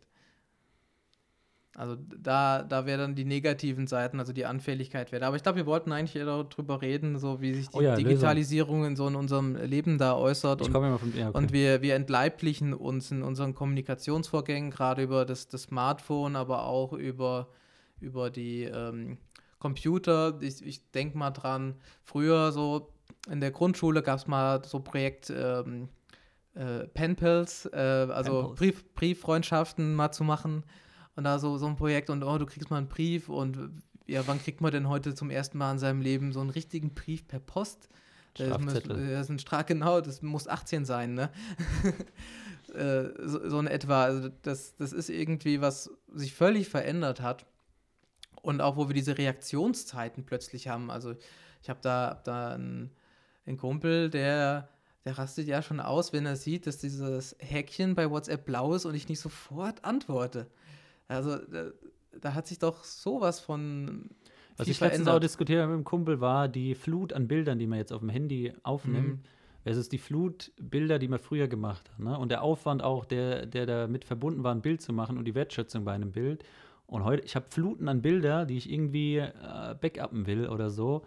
Und in diesem Backup-Prozess wollte ich diese Bilder unter anderem sortieren und da gab es irgendeinen Punkt, wo ich eingesehen habe, den ganzen Schrott braucht braucht keine Sau. 100.000 Bilder. Früher machst du von einem Ding ein Bild und das war wunderbar. Heute hast du von der einen Szenerie 50 Bilder, willst die alle aufheben.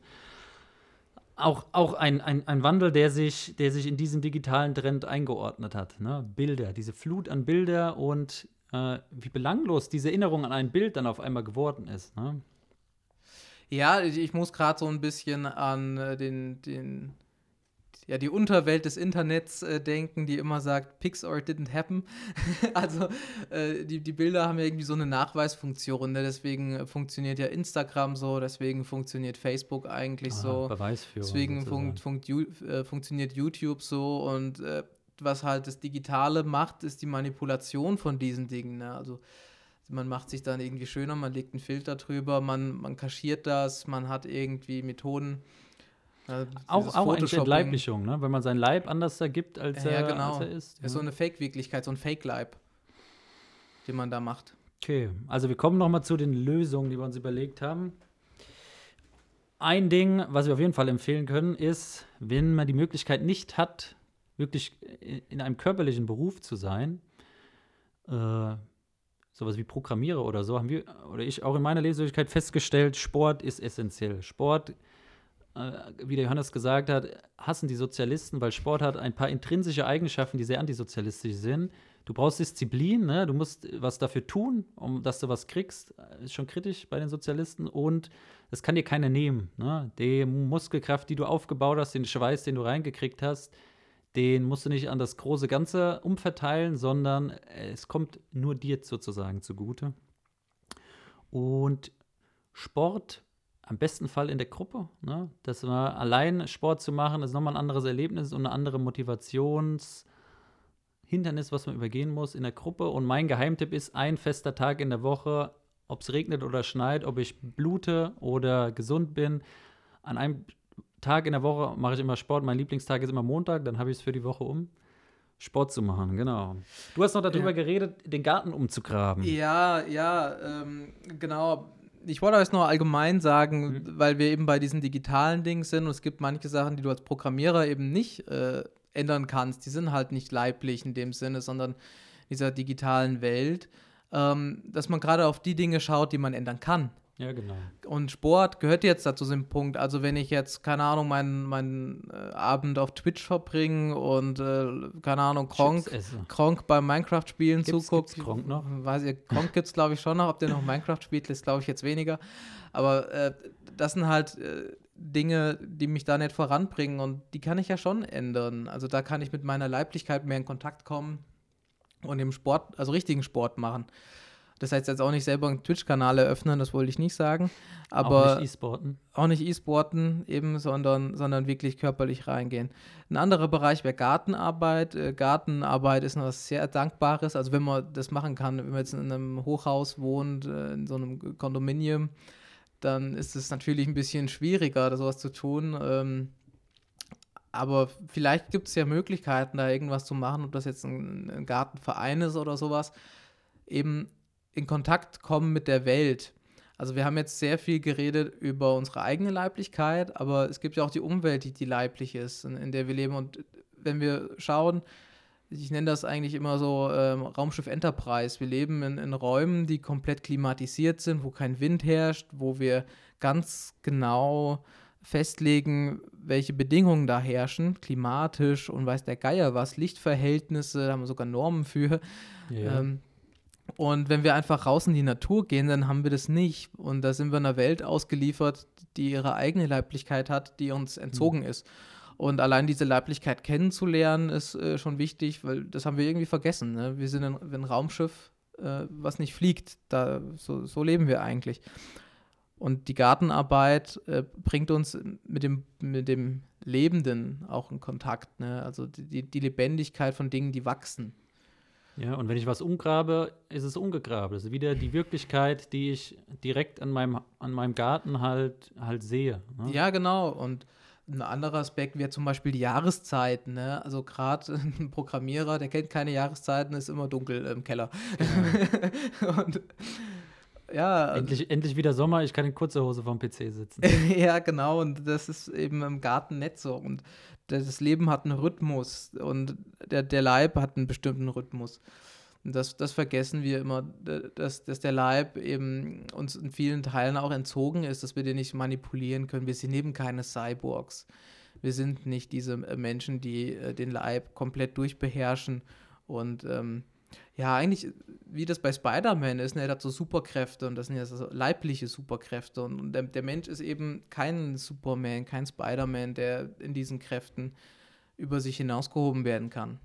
Ja, oder auch bei Regen rausgehen, bei Wind rausgehen, ein Feuer anzünden, all, all die Dinge, ne? Ja, genau. die einen mit der, mit der echten Welt, die einen den, äh, den Leib mit der echten Welt in Berührung bringen. Ja, das haben wir bei so Restaurants, ne, die keinen echten Kamin mehr haben, sondern nur so einen HD-Fernseher mit so genau, ja.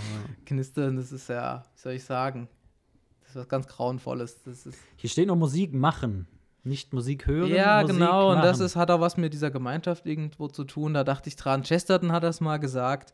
Äh, wir gehen in den Konzertsaal, um, um eben äh, Leuten zuzuhören, die Musik machen, anstatt dass wir selber Musik machen. Oder wir gehen ins Ballett, um Leute tanzen zu, stehen, zu sehen, statt selber zu tanzen. Und das ist, glaube ich, auch ein sehr, sehr großes Problem, dass wir ähm, andere Leute ja, beauftragen, Dinge für uns zu tun, die wir eigentlich selber machen sollten. Und das hat wieder was mit unserer Leiblichkeit zu tun. Es macht einen riesen Unterschied, ob ich ähm, Musik mache, zum Beispiel singe, weil jeder Mensch hat eine Stimme bekommen und er kann singen. Hm, vielleicht nicht gut, aber er kann singen.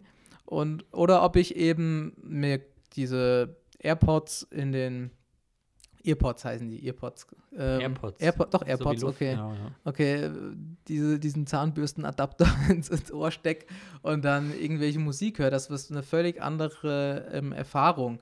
Denn ähm, wenn ich meine Stimme höre, da habe ich die, dieses Resonanzfeld in meinem Brustkorb. Ähm, ich, ich, ich bin nah dran. Ähm, ich habe eine Form von Selbstwirksamkeit und das ist bei diesen Kopfhörern überhaupt nicht der Fall. Ja. Also deswegen Empfehlung, Musik machen, vielleicht anfangen unter der Dusche zu singen. Was ja auch in der Geme also man kann ja Musik auch allein machen und in der Gemeinschaft machen. Und was ja in der Gemeinschaft auch wieder anders ist, ist äh, das Zusammenspiel zwischen den Menschen. Ja? Also damit Harmonie, selbst Harmonie in der Musik zu machen, ist einfacher, als wenn zwei Gitarren probieren, harmonisch zusammenzuklingen. Ne? Ja, und deswegen ist es ja anstrengender. Also es gibt da so einen ganz bösen Musikerwitz. Äh, also das ist, wie stimmt man eine Querflöte? äh, wie stimmt man zwei, zwei Querflöten? Man erschießt eine. Wie, wie stimmt man zwei Oboen? Man erschießt beide.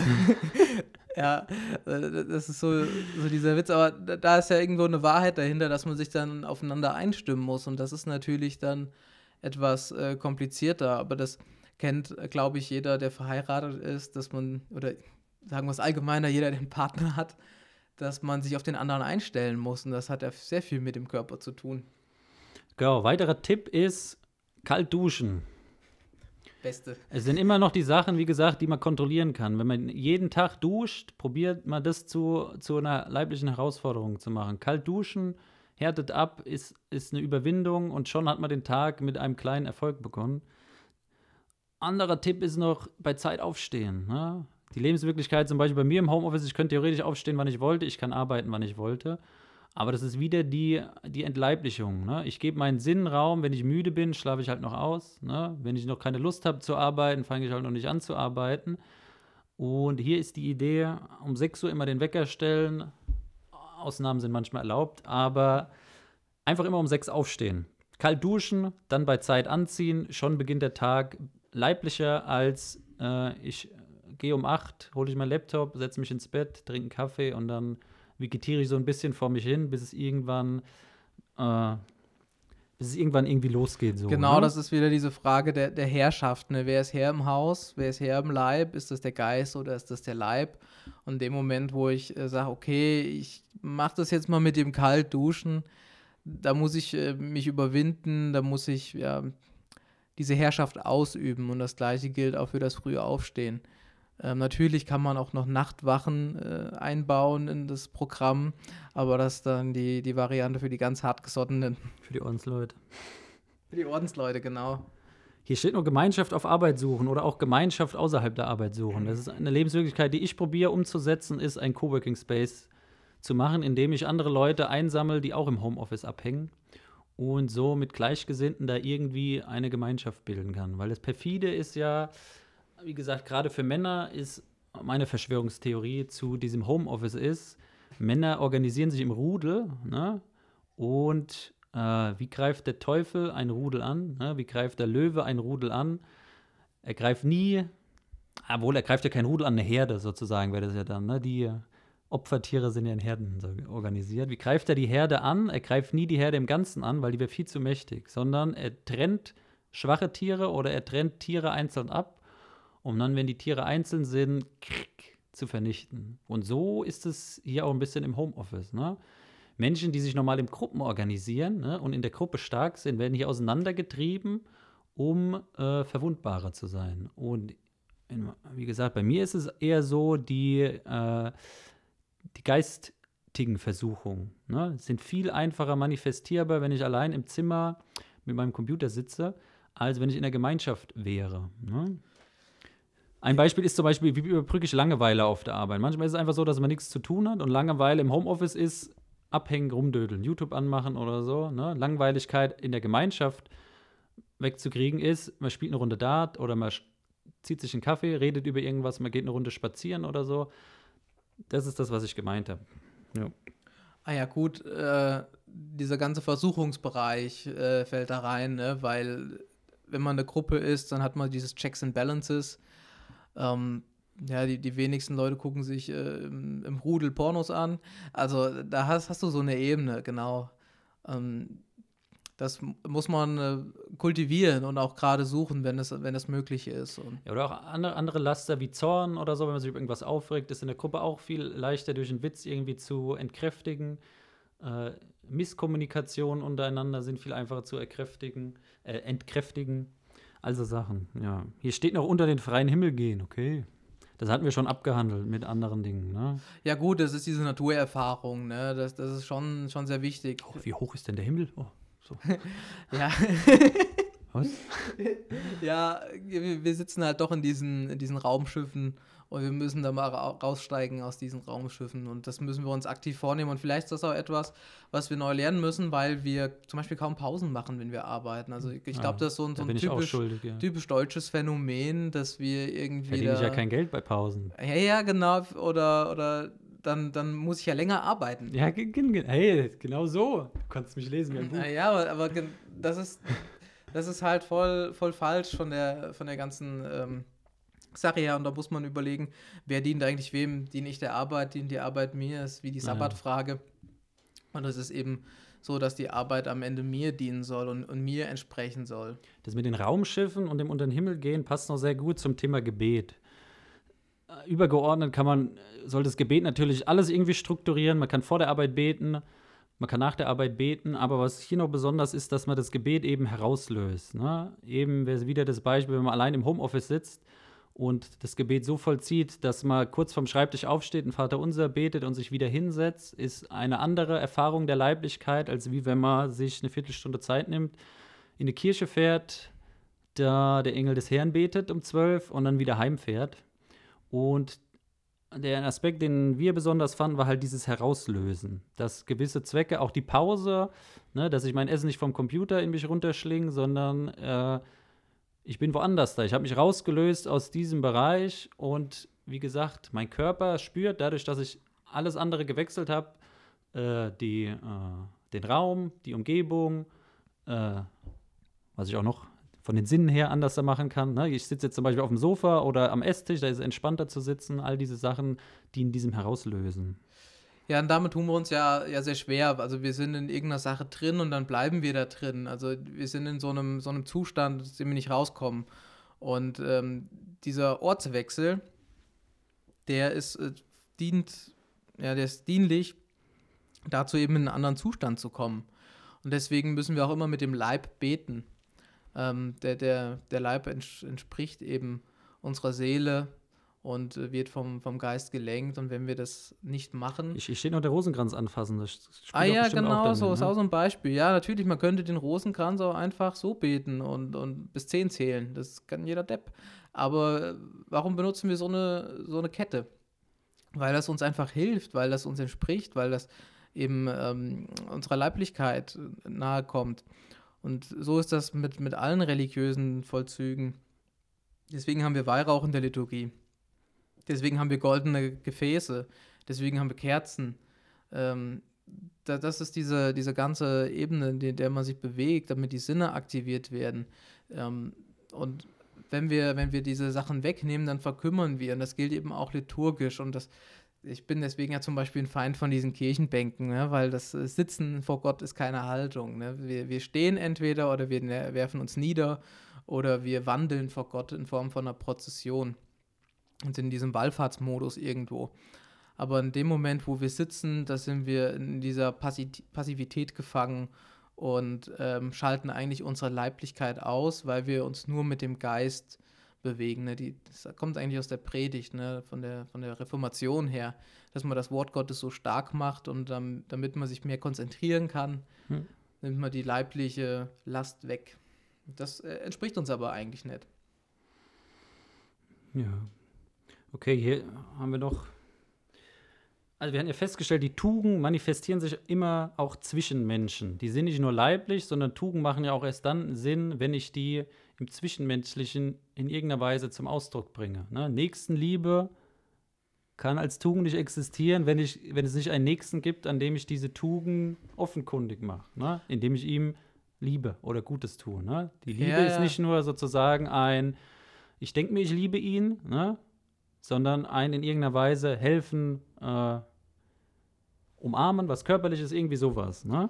Und da spielt auch die Kommunikation äh, eine Rolle. Ne? Die Kommunikation ist in, ist in der ehrlichsten Form auch immer äh, eine leibliche.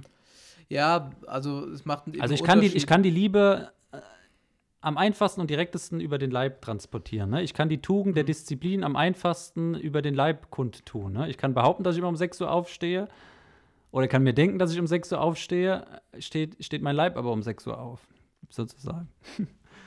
Ja, ja, ja. Ähm, das, ist, das ist richtig. Ähm, wenn wir nur auf dieser geistigen Ebene sind, kommt das bei uns eigentlich gar nicht an. Also gerade wenn wir sowas sagen wie, ich möchte mich entschuldigen oder ich möchte einfach Danke sagen, ne, ähm, dann müssen wir das leiblich kundtun. Und wir tun das oft durch so Proxys, ne? Also wenn jetzt jemand Geburtstag hat, kriegt er ein Geschenk, ne? Das Geschenk selber ist zwar meistens auch irgendwas was Leibliches, aber das ist noch nicht das ganz Persönliche, was wir dem anderen tun, ne? Also das größere Geschenk wäre, persönlich zu erscheinen, wenn er, wenn man eingeladen wird und sich um den anderen zu mühen. Also irgendwie einen Aufwand zu machen, also für den anderen zu arbeiten, heißt es eigentlich. Zum Beispiel jemanden zu bekochen. Das wäre natürlich äh, sowas. Oder wenn man mit jemandem spazieren geht und dabei redet, das ist viel, viel äh, mehr als einfach nur Danke zu sagen. Hm, das sind diese körperlichen Dinge, diese leiblichen Dinge, die uns anzeigen, was geistig passiert. Ja, also ist der Lösungsvorschlag, äh, das Zwischenmenschliche im Leib zu manifestieren. Ne? Das Zwischenmenschliche genau. in der echten Welt äh, durchzuführen. Ja, deswegen ist dieses Social. Und wenn immer ich sozusagen die Wahl habe zwischen, ich mache es äh, über WhatsApp oder ich hätte die Alternative, vor Ort zu erscheinen, wähle immer das Leibliche. Also es wird dir doppelt vergütet, irgendwie so.